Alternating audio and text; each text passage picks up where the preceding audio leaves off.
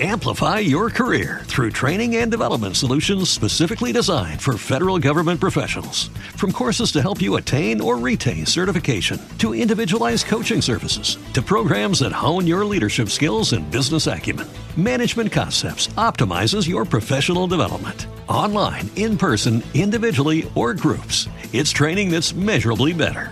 Learn more at managementconcepts.com. That's managementconcepts.com.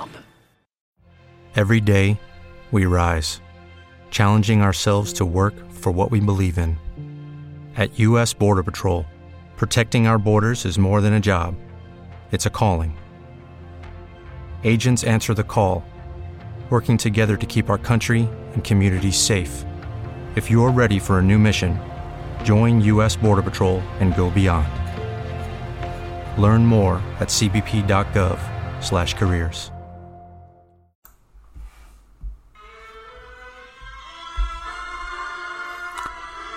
Anton Chekhov. Tristeza. Crepúsculo vespertino. Los copos de nieve, grandes, húmedos, giran perezosamente alrededor de los faroles recién encendidos y van cubriendo con una delgada y suave capa los tejados, los lomos de los caballos, los hombros, las gorras. El cochero Jonah Potapov está blanco como si fuera un aparecido. Encorvado cuanto puede estarlo en un cuerpo viviente, se halla sentado, inmóvil sobre el banco. Parecería que aunque le cayese encima un montón entero de nieve no creería necesario sacudirla. Su jaca también está blanca e inmóvil. Por su inmovilidad, por sus formas angulosas y por la rectitud de palo de sus patas parece aún de cerca un caballito de masa dulce que cuesta una copeica. Con toda seguridad está sumido en sus pensamientos. El que fue arrancado del arado, de los acostumbrados paisajes grises y arrojado a este remolino lleno de monstruosas luces, incesante estrépito y gente que corre, no puede menos que pensar. Hace rato de aquí Yona y su jaca no se mueven del lugar. Han salido de la cochera antes de la comida y no ha habido todavía ningún pasajero. Pero aquí que descienden sobre la ciudad las tinieblas de la noche.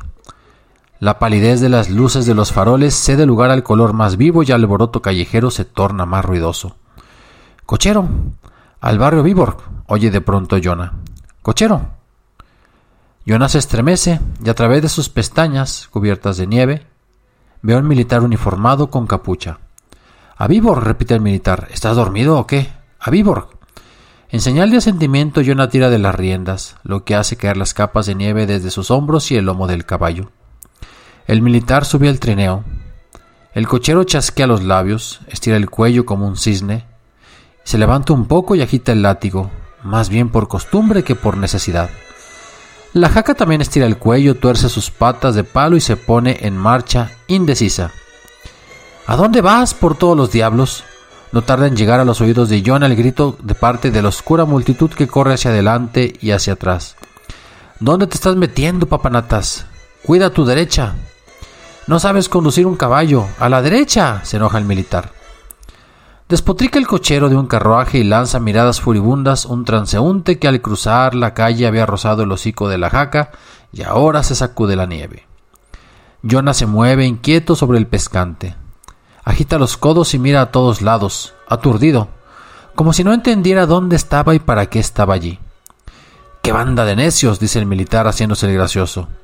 No tratan de hacer otra cosa que tropezar contigo. Se han confabulado.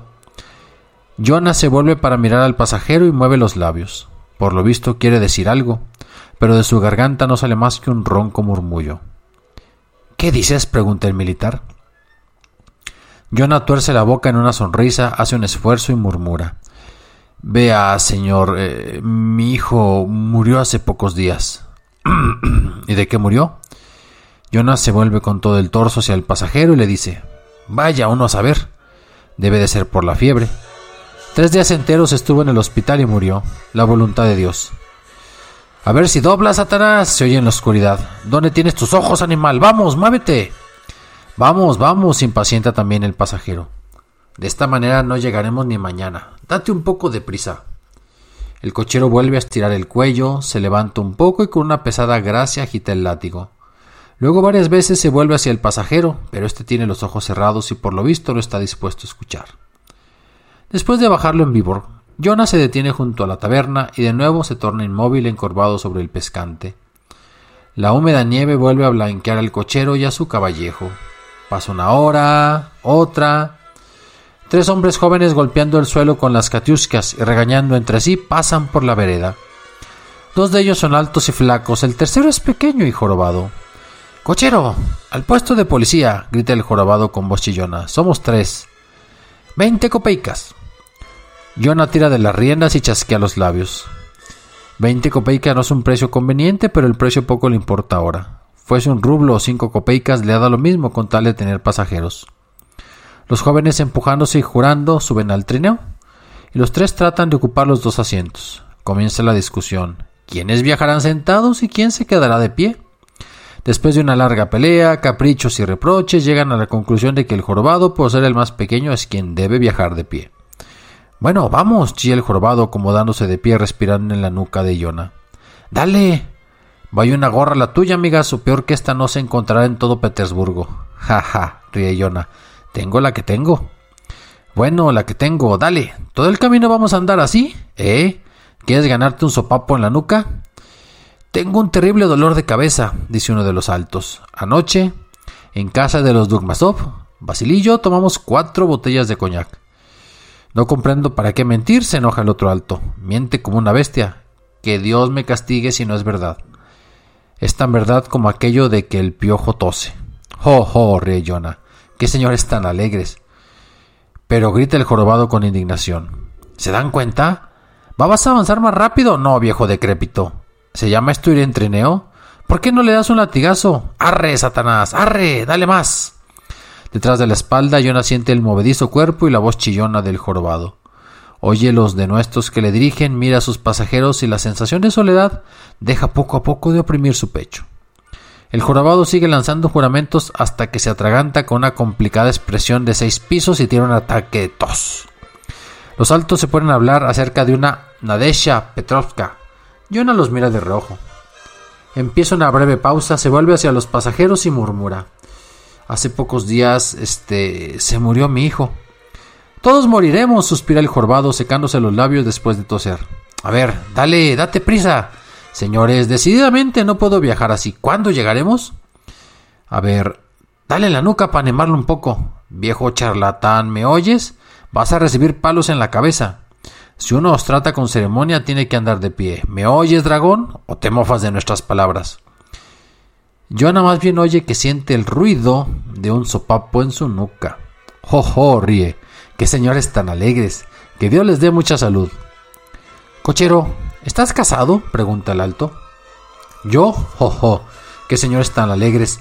Ahora me queda una sola mujer, la húmeda tierra. ¡Jo, La tumba. Mi hijo se murió y yo sigo con vida. Qué cosa tan rara. La muerte se equivocó de puerta. En lugar de venir a buscarme a mí, se llevó a mi hijo.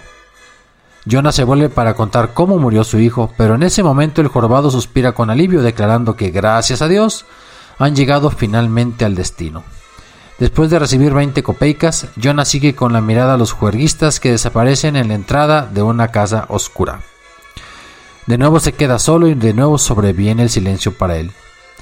La tristeza que se había aquietado por breve tiempo reaparece ahora y oprime el pecho con fuerza mayor aún. Los ojos de Jonah reconocen inquieta y dolorosamente la multitud que camina apresurado por ambos lados de la calle. Entre esos millares de personas, ¿habrá una siquiera que quiera escucharlo? La gente corre sin reparar en él ni en su tristeza. Una tristeza enorme que no tiene límites. De estallar el pecho de Jonah y de desparramarse esa tristeza cubriría al parecer todo el mundo y sin embargo no se la ve. Supo caber una cáscara tan ínfima que ni la luz del día se la puede encontrar. Jonah ve al portero con un paquete y decide entablar conversación con él. Querido, ¿qué hora será ahora? le pregunta. Las nueve pasadas. ¿Y por qué te paraste aquí? Vamos, muévete. Jonas se aleja unos pasos, inclina la cabeza y se abandona a la tristeza. Considera ya inútil dirigirse a la gente pero no transcurren ni cinco minutos cuando se yergue, sacude la cabeza como si sintiera un dolor agudo y tira de las riendas. No puede más. A la cochera, piensa, a la cochera. Y el caballejo, como comprendiendo su pensamiento, se pone en marcha al trote. Una hora y media después, Jonah ya está sentado junto a una gran estufa sucia. En el suelo y sobre los bancos duermen los hombres, roncando. El aire está pesado y hace calor. Jonah mira a los durmientes, se rasca y lamenta haber regresado tan temprano. No gané ni para la avena, piensa. Por eso uno siente pena. El hombre que conoce su oficio, que dio de comer al caballo y comió él también, está tranquilo siempre. Un cochero joven se incorpora en uno de los rincones, tose semidormido y se estira hacia el balde con agua. ¿Tienes sed? pregunta Jonah. Eso es, tengo sed. Bueno, salud. ¿Sabes que se me murió el hijo? ¿Has oído hablar? Hace unos días en el hospital. ¿Qué historia? Jonah quiere saber qué efecto han producido sus palabras, pero no ve nada. El joven se tapa la cabeza con la colcha y no tarda en dormirse. El viejo suspira y se rasca. De la misma manera que el joven tiene ganas de beber, él tiene ganas de hablar. Pronto va a haber una semana que ha muerto su hijo, pero todavía no ha podido hablar con nadie como corresponde. Hay que hablar del asunto a fondo, sin prisa. Hay que contar cómo enfermó el hijo, cómo sufrió, qué dijo antes de morir y cómo murió. Hay que describir el entierro y el viaje al hospital para retirar la ropa del difunto. En la aldea vive su hija Anicia. También hay que hablar acerca de ella. ¿Y cuántas cosas tiene ahora para contar? El oyente debe suspirar, compadecer, consolar. Mejor aún sería hablar con mujeres. Aunque son tontas, por lo menos rompen a llorar a las primeras palabras que oyen. Iré a ver al caballo, piensa Yona. Para dormir hay tiempo. Ya dormirás. Se viste y va al establo donde está su caballo. Piensa en la avena, el heno, el tiempo. No puede pensar en su hijo cuando está solo. Podría hablar sobre él con alguien, pero pensar en él y dibujar su imagen a sola resulta intolerable. ¿Rumias? pregunta John a su yegua, mirándole a los ojos brillantes. Bueno, bueno. Si no ganamos para la avena, comeremos heno. Así es. Soy viejo ya para andar con el coche. Mi hijo debería llevar pasajeros en mi lugar. Aquel sí que era un cochero de verdad. No le hacía falta más que vivir. Jonah se queda callado durante un tiempo y luego continúa. Así son las cosas, yeguita. Se nos ha ido Kuzma Jonich. Se fue para siempre. Se le ocurrió morirse así como así. Pongamos por caso tú tienes un potrillo, eres la madre de ese potrillo. Y de repente digamos el potrillo se te muere. Le tendrías mucha lástima, ¿verdad? La yegua sigue rumiando, escucha y resopla sobre las manos de su amo. Jonah se deja llevar por sus propias palabras y se lo cuenta todo.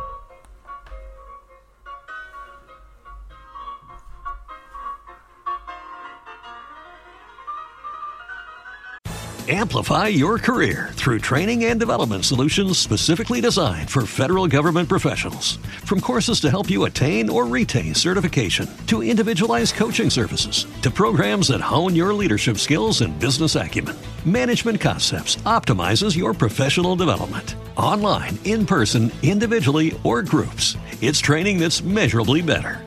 Learn more at managementconcepts.com. That's managementconcepts.com. Every day, we rise, challenging ourselves to work for what we believe in.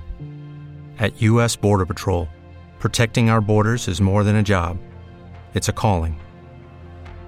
Agents answer the call, working together to keep our country and communities safe. If you're ready for a new mission, join U.S. Border Patrol and go beyond. Learn more at cbp.gov/careers.